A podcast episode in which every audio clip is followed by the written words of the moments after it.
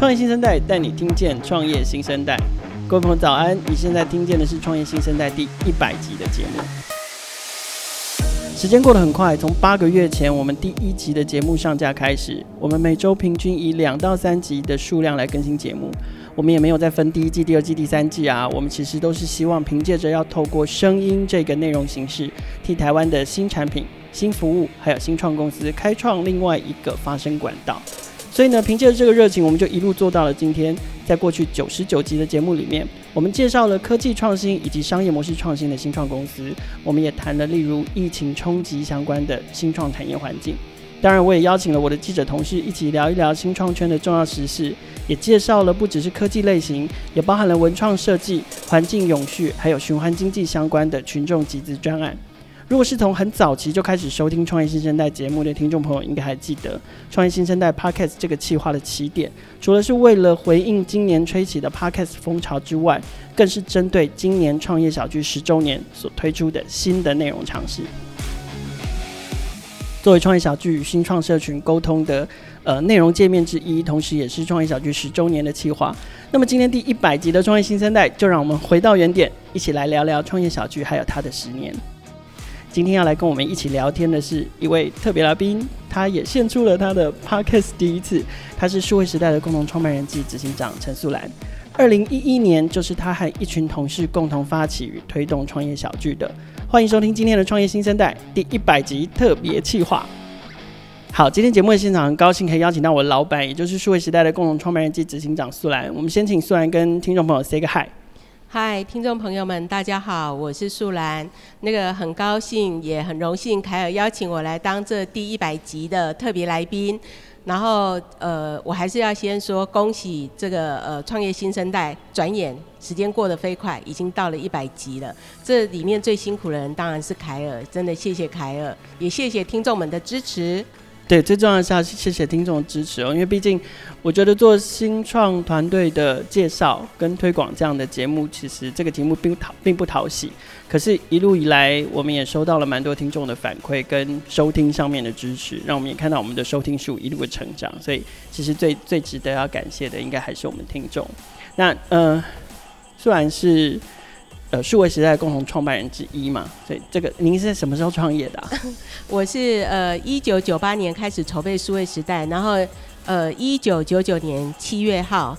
呃数位时代正式创立，所以不小心就泄露了我的年纪，这是二十一年前的往事了。二十一年前往事，但你没有说你今年几岁，所以没有关系，不会有人知道。我我我小学毕业就创业了嘛，真是创业天才。好，所以今年已经是第二十一年了。那对，呃，然后你，我刚刚节目里面，呃，节目一开头其实有讲嘛，二零一一年的时候做了创业小聚，是对，就发展了一个子品牌，然后同时是一个社群平台。这个故事我们后后面再来聊聊好了。OK，因为既然我们今天节目的主题是十年，我想请老板帮我回想一下，呃，回到你创业第十年那个时候，创业第十年那段时间，你有没有什么？印象最深刻的事情，有没有什么事件或者是人物，对你来说最最值得现在回想起来感受还是很深？然后，嗯，那个时候的数位时代，因为那个时候我也还没进数位时代讲，那个时候的数位时代，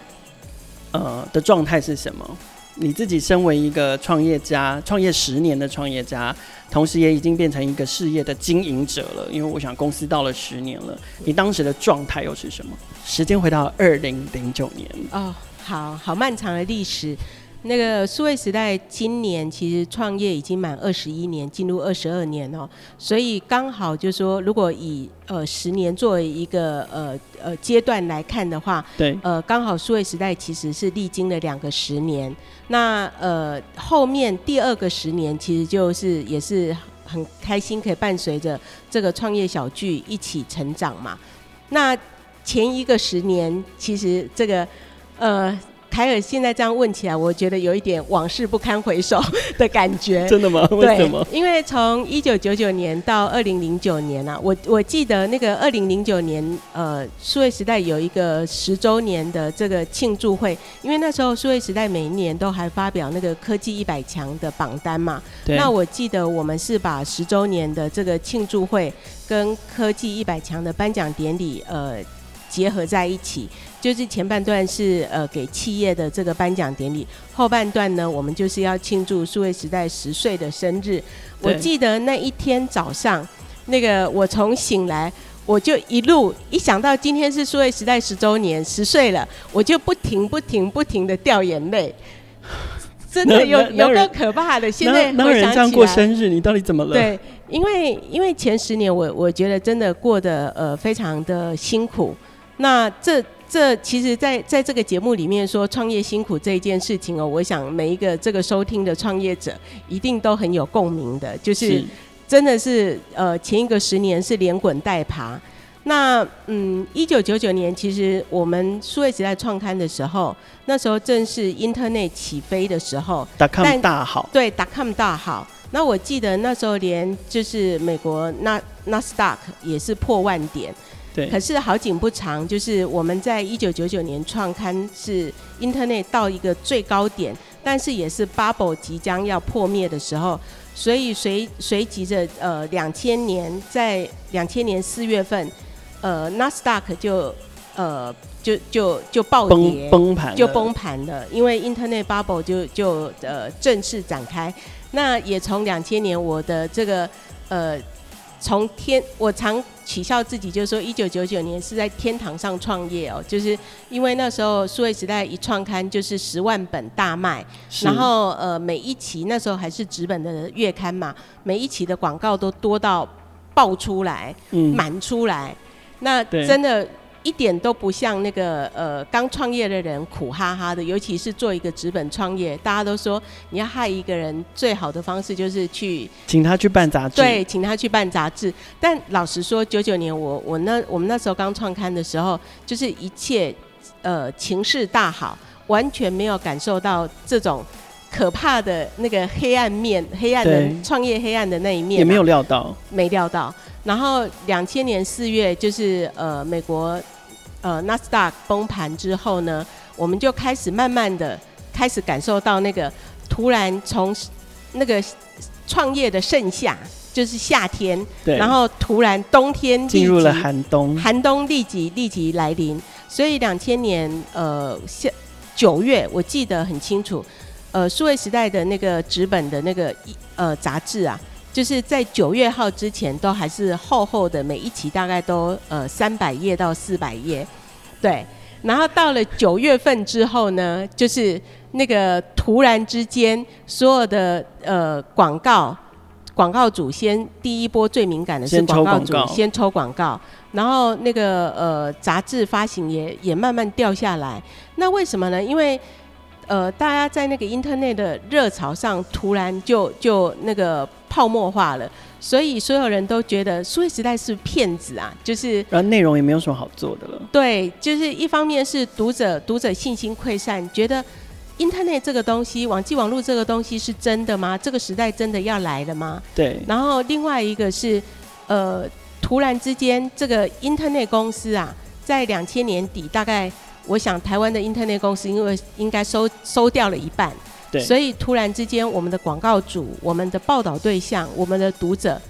都呃溃散，都溃散。对，嗯、所以我就开始从两千年进入黑那个创业的黑暗黑暗岁月，然后每年就是你赔钱。你该不会要跟我说这个黑暗岁月持续了十年吧？没错，从两千年一直到二零零呃，一直到二零零七零零八年，其实数位时代开始又。转亏为盈是二零零八年开始的，那这当然跟后面为什么后来会在二零一一年又催生的创业小小聚其实是有关系的。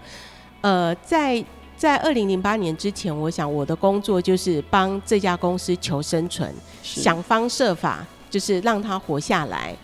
那一直到二零零八年之后，我们二零零八年终于第一次。转亏为盈，开始赚钱，但当然就是赚一个很小的，之我就说吃不饱也饿不死的这个小钱。对。然后开始进进入了一个正的循环，然后二零零九年也很幸运的也也是交出获利的成绩，然后连续三年，我记得在在我确定二零一零年也能够赚钱的同时，我就想说，如果我们这么辛苦的创办一个公司。然后这么这么多人这么辛苦的做数位时代，只是为着为为了活着，然后呢，没有抱负理想的活着，然后然后赚一点那个蝇头小利，这个事业到底要做什么？然后值得我们这么多的伙伴，这么多的同仁，每天这么长的时间的呃脑力密集、劳力密集的工作吗？所以我我觉得，就是说我一定要找回那个创业的初心。那找找回创业初心，可是十年已经过去了，到底我们？做些什么事情可以对这个社会有帮助，然后呃能够重新让这个社会需要我们，所以那时候我就回到了，就是说，哎，我们应该去帮助创业者。嗯、那这里有两两个理由，一个是我自己连滚带爬的这个走过了十年，知道创业者有多么的孤单，多么的孤独，多么需要呃被帮助。对。那另外一个部分是呃，回到数位时代的报道的这个核心呐、啊，嗯，就是我们也是呃，虽然跌跌撞撞走了十年，但是一直没有变的是我们对于 Internet 的这个关注。然后在这里面，我们就创业小聚不是骗子，我们仍然相信 Internet business is 是是下一个 cash cow，它是一个 rising star。没错，没错。而且这个行业，就是说 Internet 这个这个行业或者这个这个工具。它真正能够帮呃产业或者帮整个社会带来改变，那这个改变还是需要很多呃创新创业的先行者一起来努力。所以我我们这个内部跟呃几个同仁几个干部讨论，就觉得那我们应该要从要来做这个创业小聚.然后呃。协助创业者，那这当然就是讲起来，就是为什么又特别在这个时候，是因为也是因为二，我记得二零零六年美国开始在风行 Web 二点零嘛。对。那 Web 二点零它有一个特色，就是说，其实呃创业者更年轻，因为创业的 Internet 环境更成熟了嘛，不管是呃网络平台，然后或者是云端平台都更更成熟。所以在呃 Web 二点零那一波里面，非常非常多年轻的创业者加入。是，但是年轻的人加入了网络创业呢，就是有好处也有坏处。好处是有很生猛的这个创新跟呃很大的这个能量。对。但是坏处是不成熟。对，这些创业者相对年轻，然后相对就是工作经验比较少，所以他能够呃链接的资源，不管是呃。这个产业的资源，或者是呃相关的工作经验，对，都少，都少。对于这个世界的认识，对，所以我们觉得，就说如果有一个平台，有一个聚会，可以来帮助他们，可以做交流，嗯，那其实是更好的。嗯嗯、可是事实上，在做创业小聚二零一一年之前呢、啊，数位时代其实在背后曾经协助这个资策会。推动了那个 Idea Show，对 Idea Show，因为我们其实数位时代是第一台湾第一个媒体进到美国 Web 二点零的这个现场去做采访的。那我记得那时候我们有一个这个呃特约记者伙伴呐、啊，呃叫杨志伟，那他去了 Web 二点零的现场回来就非常非常兴奋的跑来跟我讲说：“苏安姐，苏安姐，那个。”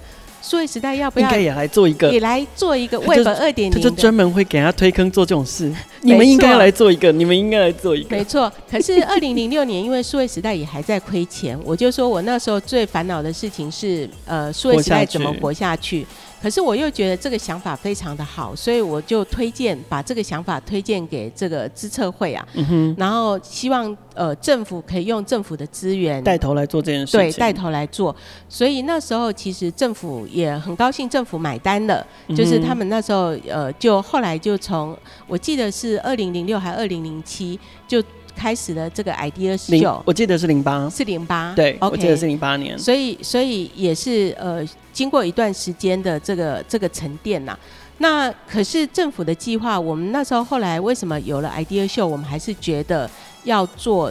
创业小聚，是因为政府的计划呃限于就是说，因为它用的是人民的纳税钱嘛，那都有所谓的三年计划啊、四年计划。那我一直非常的担心，觉得就是说，不晓得 Idea Show 这样的一个平台，政府到底能不能 long term 有一个 long term 的 commitment，持续性的经营？对，能不能持续性的？那后来我们想说，既然呃看到台湾的新创圈有这个需求，那我们是民间单位嘛，那又很幸运的，二零零八年之后，我们开始转亏为盈，所以我们就想说，啊、呃，也许我们可以贡献一点小小的心力，嗯、那就由民间由数位时代自己来发起这个创业小聚这个平台，嗯、然后开始帮台湾的新创圈办这个每个月的聚会，然后透过数位时代这个很持续的采访。那可以让这些新创团队被看见、被认识，然后协助他们，就是创造一个交流的平台，协助他们可以做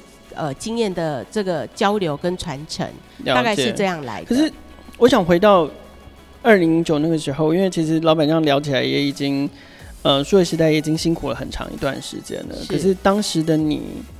呃，你你为什么还是决心觉得要这样子继续？继续把公司带着往前走。当然，嗯，想到说，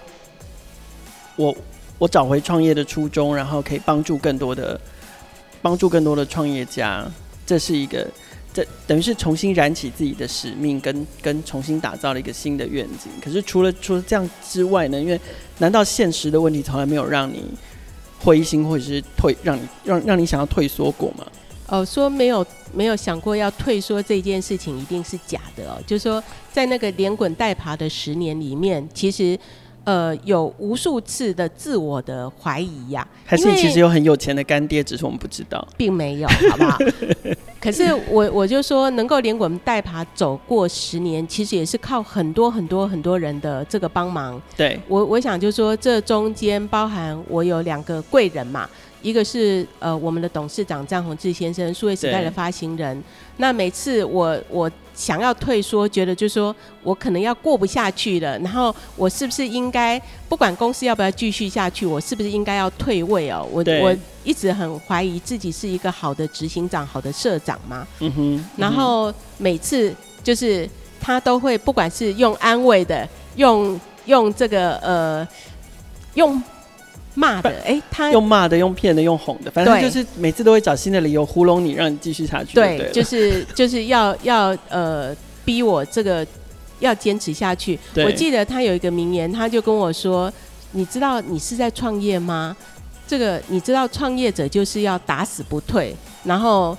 勇敢奋战到最后一兵一卒，到最后水落石出。但是我傻傻的，嗯、我我真的不知道什么叫做。”呃，水落石出，对，所以就每一次想要这个打退堂鼓的时候，就是很幸运的，詹先就是不管这个用哄的、用骗的、用骂的，就是会会鼓励我要继续下去，而且他他还是我们公司的董事长，他从来没有想过要要要要退要退这件事情，这也给了我很大的支持。那另外一个很重要的贵人，当然就是这个何飞鹏何先嘛。嗯、那因为我们这个公司就是在二零零四年的时候，除了有数位时代之外，又多了一本经理人月刊。那个时候你不是在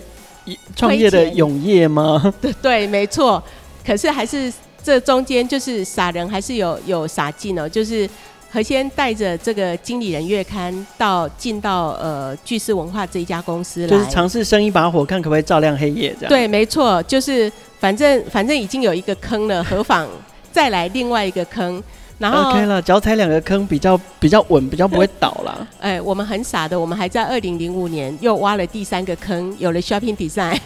对，我真的不晓得自己脑袋在想什么，就是这个我真的没办法再帮你找借口了。第三个坑我就对对，那因为二零零四年因为有何先的加入。这个这个也给带了不不止，就是说，哎，帮数位时代，呃，帮巨狮文化这家公司带来了一个新的可能性，一个新的产品，嗯、然后他也带进来新的资源，就是也又带来了他个人的投资跟城邦的投资。是，但但是当然，就是说何先的支持最最重要的是，我在二零零六年，二零零六年，对我们呃退出城邦集团，因为我们实在亏损的太厉害了，然后。这个城邦集团也不知道我们这个赔钱货到底要去何从，要赔赔钱赔到什么时候？所以那时候他们就是做了一个很对我来讲很大的冲击哦，就是呃城邦退出了我们呃巨石文化的大股东这个这个角色。当然他现在也还是我们一部分的股东，就是那时候股份没有完全退完。那没有完全退完的原因，也是因为何社。何飞鹏何先很有远见啊，他他。劝陈邦就说不要退，他赌这家公司将来一定有机会会赚钱。哇、哦，然后这是一个对，那何先很大的信心支持。对，何先在在我们最危急的时候，就是我们的大股东退出的时候，他自己跳进来，不只是出力也出钱，那稳住了这整个局面。嗯、所以，然后也逼我，就说这个到了一个退无可退，就是我我已经就是在二零零六年那时候。我记得我跟何先，这我泪眼汪汪的看着何先生，就说怎么办？然后何先就说：好，我们都再拿出最后一笔钱来，然后投资这个公司，孤注一掷。对。那但是这也是我们最后的孤注一掷了。如果我们还是这个把这个钱亏完了，你就会欠他很多钱，这样，所以就没有没有逼你，他 逼你不能放弃，因为放弃就对我我是很怕对不起他，但但是他就说我们就认赔出场。那所以就是我就会欠下此生最大人情债。没错，这是这是超级恐怖的，对，这比现金还可怕。对。所以就是有这两个贵人一直挺着我，然后在就是呃也支撑着我，就是在这个最辛苦的时候，就是都每天都觉得自己的日子过不下去了，公司明天就准备要收掉的状况下，那一个一个一个董事长，然后一个天使投资人，然后就是陪着我们这样一路走过来的。对，所以我我自己觉得就是说。呃，数位时代能够走到今天，其实是，尤其是在前一个十十年哦，就是亏亏损累累的状况下，然后呃，其实是受到很多人的帮助。但是这里面我真的特别特别要感谢的是张宏志詹先跟何飞鹏何先两两位这个。这个这个我的贵人大力的相挺，跟跟事业导师兼人生导师，没错，是是真的，他们是我的事业导师，也是人生导师。OK，可是你现在其实也是很多人的导师了，就是尤其做了创业小聚之后，没有啦，我我觉得创业小聚哦，这个不是什么创业者的导师，我觉得我们是创业者的同伴伙伴，嗯，只是就说因为我创业的稍微比后来加入这个新创的这些。创业圈的朋友们走得早了一点，嗯，然后我也觉得很有幸，我受到别人的帮助，然后我我也希望就说，哎，数位时代，而且不是只靠我个人，而是数位时代这个平台，那我们打造了创业小区这个平台，也能够来陪伴或者是协助这个呃常常在暗无天日的过程里面的这些创业者，嗯，能够陪他们走一段路啊，这是这是呃。我我当初真的最最简单、最最诚挚的一个想法，就是陪大家走一段路。那如果是这样，因为当初的当初的想法非常的简单，那可是竟然竟然不知不觉十年了，十年的发展如你的，有、欸、哪些部分符合你如你的想象？你曾经想象过的哪些是超乎你的想象？哪些是超乎我的想象？我先讲，就是说十年这件事哈。嗯其实，呃，数位时代要过第一个十年，我觉得好漫长哦。但是第二个十年，呃，数位时代的第二个十年，其实也是创业小聚的第一个十年。对，我觉得过得好快哦。就是我觉得果然就是因为数位时代很幸运的，我们从呃二零零八年之后再也没有亏过一毛钱。嗯嗯，然后。在这个工作事业，我觉得这个事业体的发展比较顺利的过程里面，我就觉得，哎，日子过得快很多。嗯，那十年这件事情对我来讲有什么意义啊？十年这个数字哦，我记得，呃，詹先生曾经跟我讲，呃，很可爱，就是我们刚创数位时代的时候，满腔热血嘛，然后就觉得，就是说，哎，对这个社会充满了理想啊，什么？我们我们一群人那时候数位时代刚创刊的时候，大概。团队是三十，公司三十几个人嘛，然后詹先看我们有一种无知的热情跟天真啊，因为这个规模大概是现在一般新创团队大概六到三倍到六倍的规模。对，嗯，然后他就说啊，你们很有理想是不是？我我记得有一次他有点有点调侃，但是对我来讲非常有启发性的这个在聊天的时候，他就说哦，你们很有理想是不是？十年后再来跟我讲你们的理想。到底还在不在？OK，那这件事情其实对我来讲，我就觉得，哇，那时候年轻才三十出头嘛，你会想说十年到底是什么？十年后我应该就已经退休了吧？可是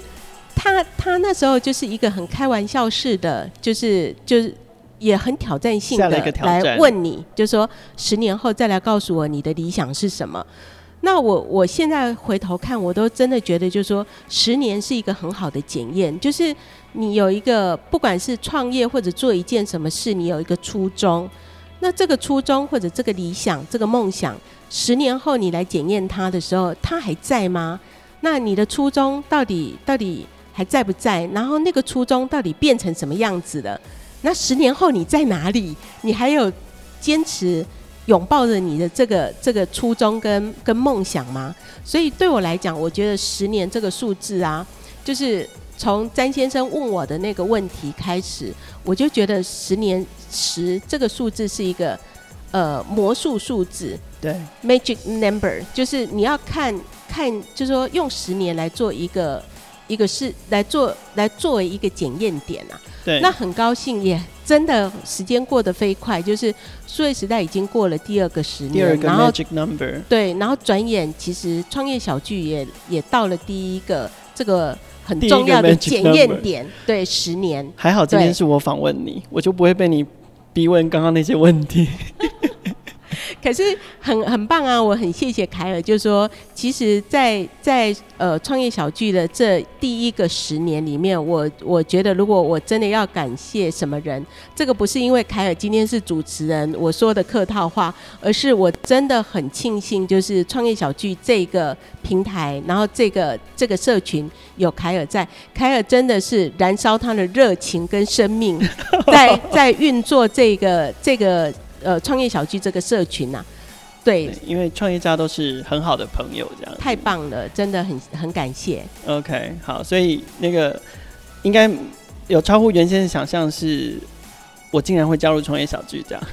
因为我加入聚，我其其实今年刚好也是我在公司的第十年，呃，对，所以所以，但是我一刚开始加入公司，其实并不是在创业小聚服务的这个角色，所以我想我我应该是我老板就是超乎原先想象的。我记得应该是凯尔在在数呃加入数位时代的第三年，后来我们邀请他转台，因为我们发现他真的呃很有社群的热情跟很。我觉得他他很有经营社群的 talent，所以我当时就是跟另外一个当时呃在协助经营创业小聚的这个林丽荣好朋友，Joy 好朋友，那就是我们那时候就慎重的邀请凯尔，就是转台转台转来创业小聚这边，对，对，对，我就默默的就走到走走到现在，好，真的在成为自己节目被谈论的主角，实在是一件非常令人害羞的事情，所以我决定要跳过这个话题。回到回到创业小聚，就是老板觉得一路走来啊，创业小聚的构成里面，我我觉得我不是最重要的那个角色，所以回到社群里面，你觉得最重要跟最关键的角色会是谁？对创业小聚来说，嗯，我觉得凯尔不能这样子讲。我觉得如果整个拉长一个十年来看，第一个十年最关键的，我觉得还是有凯尔。但是我我必须要讲，就是说，呃。我们当时在二零一零年下半年啊，要成立，呃，要开始启动创业小区这个平台的时候，其实当时的想法，其实它真的只是数位时代的一个一个对读者或者对采访对象的一个社群服务。其实那时候也对于社群这件事情也没还没想的那么清楚，只是觉得说。哎，数位时代的初衷就是报道网络产业。那媒体的转型里面，媒体应该越来越动态，不应该。尤其数位时代的 Day One 其实是一个很静态的呃纸本杂志嘛。然后经过了十年网络的发展，我们觉得，哎，数位时代应该要这个更走入这个呃被报道的这这一群人里面，应该更呃，我我们。其实是应该跟他们在一起的，对。所以当时做创业小聚，最主要的想法是说，我们应该跟这一群人在一起，我们应该要服务他们，我们应该陪伴他们。所以，呃，当时这样的一个一个出发点，但是呃，就是没有想到，其实凯尔来加入之后，其实又把它发扬光大，因为我们是从呃。创业小聚二零一一年开始嘛，然后我记得我们做到了二零一五年开始办的第一年的 Meet Taipei，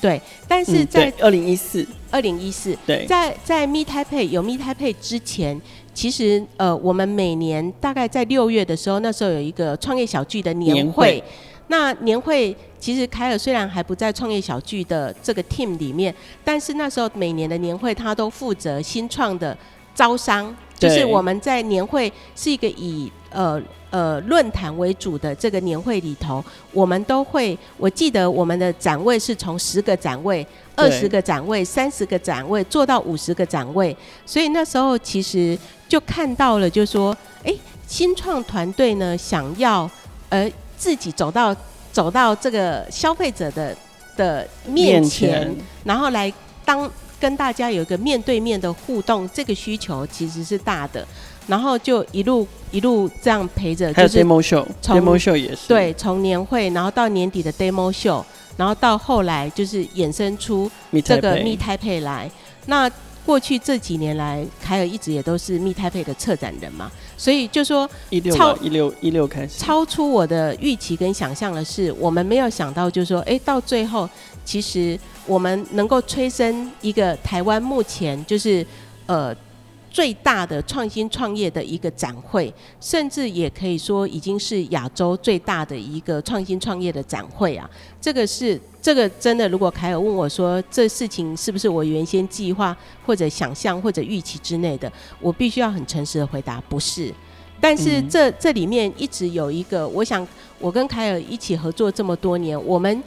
大概每次会有新的服务推出，或者会有新的发展。都是因为我们心里想着，就是到底台湾的新创环境现在需要什么，需要我们帮他们做什么。那作为一个服务的提供者，一个陪伴者，我们这个时间点到底应该要做什么？做些什么？所以一步一步走来，我觉得至少我可以呃，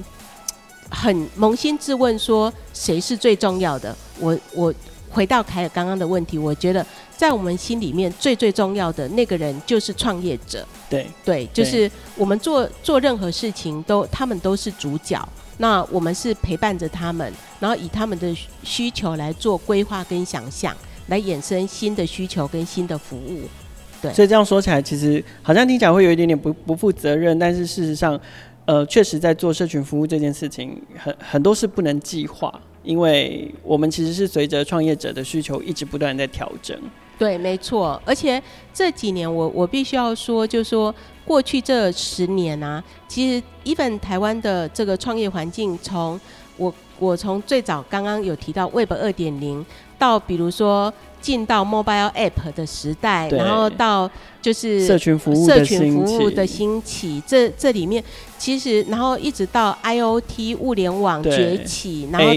到 AI，到现在 medical，对，呃。很多，就是说，其实随着阶段的不同，创业者的面貌也长得不太一样。对，那创业者的面貌长得不太一样的时候，你需要给他们的服务其实也不太一样。比如我，我常跟凯尔在聊，就是说。过去这十年，呃，创业小聚从我们很单纯的帮台湾的新创打造一个可以交流的平台，到我们要去链接国际化，就是说觉得台湾的新创如果要有出路的话，其实勇敢走出台湾，然后要走到国际舞台上，这是很重要的。或者是把海外公司引进来。对，就是就是呃国际化，然后到就是说，哎，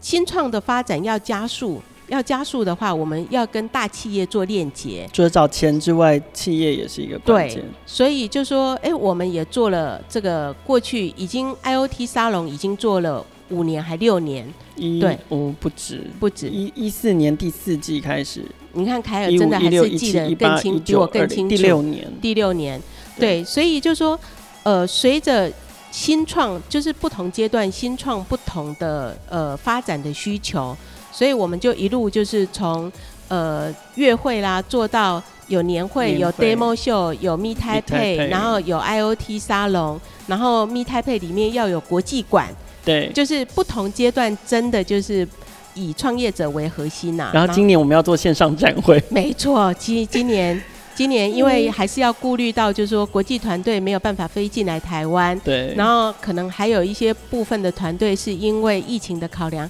也许不敢到这个现场，到花博的这个现场去。那我们就是今年还除了线下展之外，还加了线上展，真的就是所以。凯尔的工作会越来越多，也是 不是没有原因的。真的就是那个要满足呃创业者的需求，就是真的越做的事情越做越多。嗯嗯。那可是其实除了创业小聚，我知道今年呢、啊、也是很多新创公司，呃，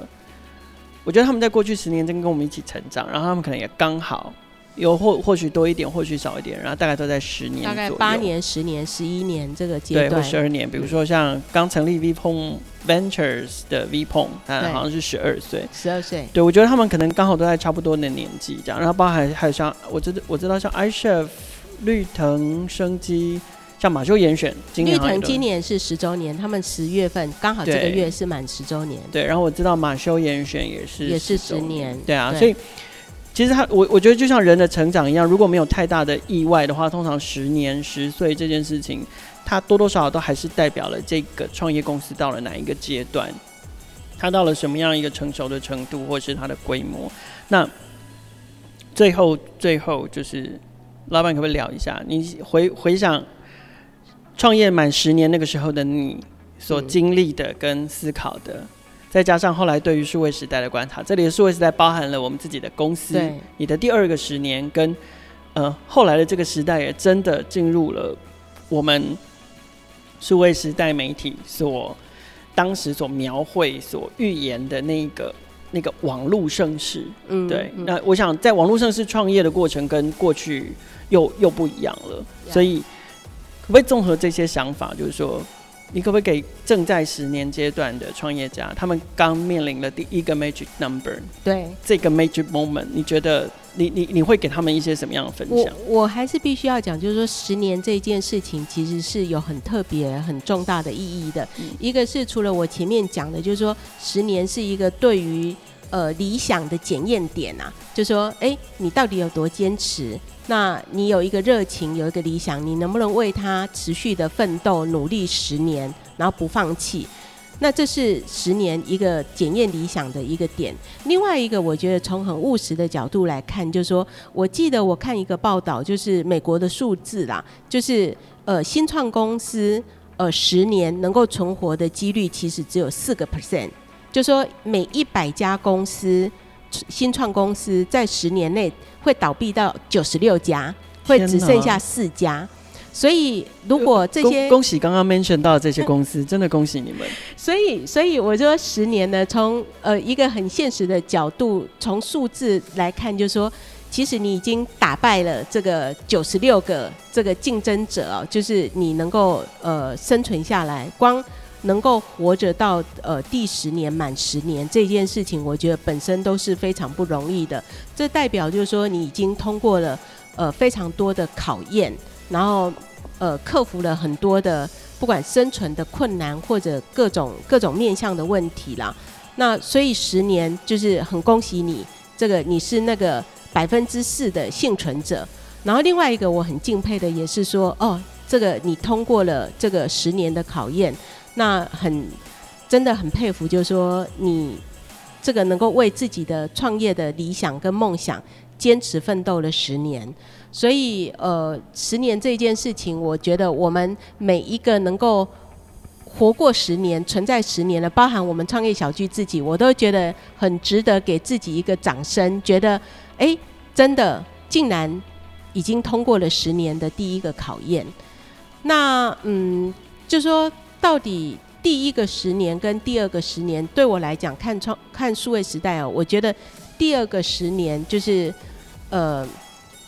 刚刚讲就是在财务上我们很幸运的这个呃，就是活下来了嘛。然后第二个十年不用再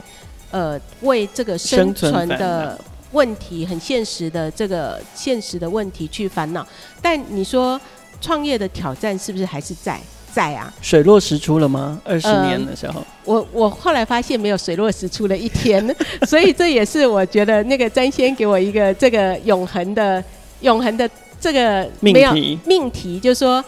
真的什么叫做水落石出？我第二个十年在烦恼什么？我我想就是说，媒体这个行业在在网络时代里面，那个考验，那个你随时要去去面对那个呃时代的巨浪，就是会有新的媒体出来，然后我们还呃从纸本一路要发展到网络，然后甚至要面对很多网络原生媒体的挑战，然后再来是说。到底呃，内容这件事情，它的商业模式到底有没有人愿意为内容付钱？那到底你要收的钱是直接从内容来，还是要从其他地方来？大概到第二个十年，我觉得花很多的力气，其实在想这些事情，也在做这些改变跟调整。所以呃，我们后来衍生出来，就是说，数位时代或者讲巨狮文化这一家公司是一个呃。詹先给我一个我很喜欢的名字，叫做“我们是不传统的媒体”啊，是就是我们来自传统媒体，但我们作为一个媒体公司，我们是一个不传统的媒体的公司，是因为，呃，我们现在除了来自媒体的这个营业项目之外，其实就是我们也经营。跟刚刚讲的，就是说经营了十年的这个社群创业小聚，然后我们也开课，我们有开数位行销相关的学院的课程，我们有经理人的商学院，我们有风格经济学院，对，就是呃做很多这个呃不一样的事情。那论坛这件事情不用讲，我们也还是常常在办，因为这还是算是媒体的本命题嘛。但是在媒体呃。所谓传统的媒体做的事情之外，我们也开拓了很多新的新的可能性，就是进到、嗯、呃开课，进到策展，进到呃进入到社群的经营。所以我觉得每一个创业者可能都要有心理准备，就是说你熬过了第一个十年活下来了，但是呃第二个十年你还是会有第二个十年不一样的挑战。那我觉得每天还是那个身为一个创业者的那个。那个焦虑，或者是压力，或者是整个企业必须靠你带着，就是要一起一直不停的往前进、往前走的那个那个重担啊，我觉得是不会有减轻的一天的。这个我我必须要先先跟大家老实的分享，就是即便熬过十年，还是会有新的挑战，下一个十年，下一个十年的挑战。其实很多人都会问我说：“我为什么对于做创业小聚这件事情，好像一直都有热情？”我会觉得，嗯，会让我这样子，呃，乐此不疲也热此不疲的原因，其实是我觉得是出自于对创业家的敬佩。就是说，对我来讲，其实创业真的就是一场永恒的追寻。所以，呃，每到十年一个奇幻时刻的时候，呃，可能是让自己停下来看一看过去，同时也准备。再出发的一个起点，对，没错，真的。可是我很很希望，就是说，呃，创业小聚经通过了第一个十年的考验，然后，哎，我们不止这个创业小聚还活着，而且我觉得很谢谢创业者，有让我们感受到这个整个台湾新创圈对于创业小聚存在的需要。那我们也很期待，就是可以跟陪伴大家这个呃继续开展，继续，继续前进。往下一个十年迈进啊！好，今天非常谢谢老板来上创业新生代的节目哦。近十年，近十年，谢谢听众朋友陪伴我们四十分钟的时间，回顾创业小聚的十年。今天这期节目可以说是创业小聚十周年特别企划的开端。回顾十年的旅程，我们有太多的事情想要跟大家分享，因此我们计划了一系列的内容跟专题，包括由创业小聚编辑卢艺兴所负责的“行塑未来的十大新创专访”。由资深企划林鼎君负责采集的三十五位创业家的创业真心话，由特约编辑谢尔婷规划编辑的共创社群记忆创业圈十年社群年表，还有我们也邀请了我的老同事，过去是数位时代编辑总监卢玉伟，一起企划拍摄了十位创业家的故事，我的创业人生记录短片。这些内容将从下个礼拜开始陆续在创业小聚的网站、数位时代十一月号杂志，还有 m e t a p 创新创业嘉年华现场分享。邀请各位听众朋友跟我们一起共度十年这个魔幻时刻。创业新生代的节目每周都会固定更新，并且在 KKBOX、First Story、SoundOn、Spotify、Apple Podcasts 还有 Google Podcasts 上面播出。欢迎不同平台上面的听众朋友订阅跟分享我们的节目，和创业小聚一起共同关注更多的创业新生代。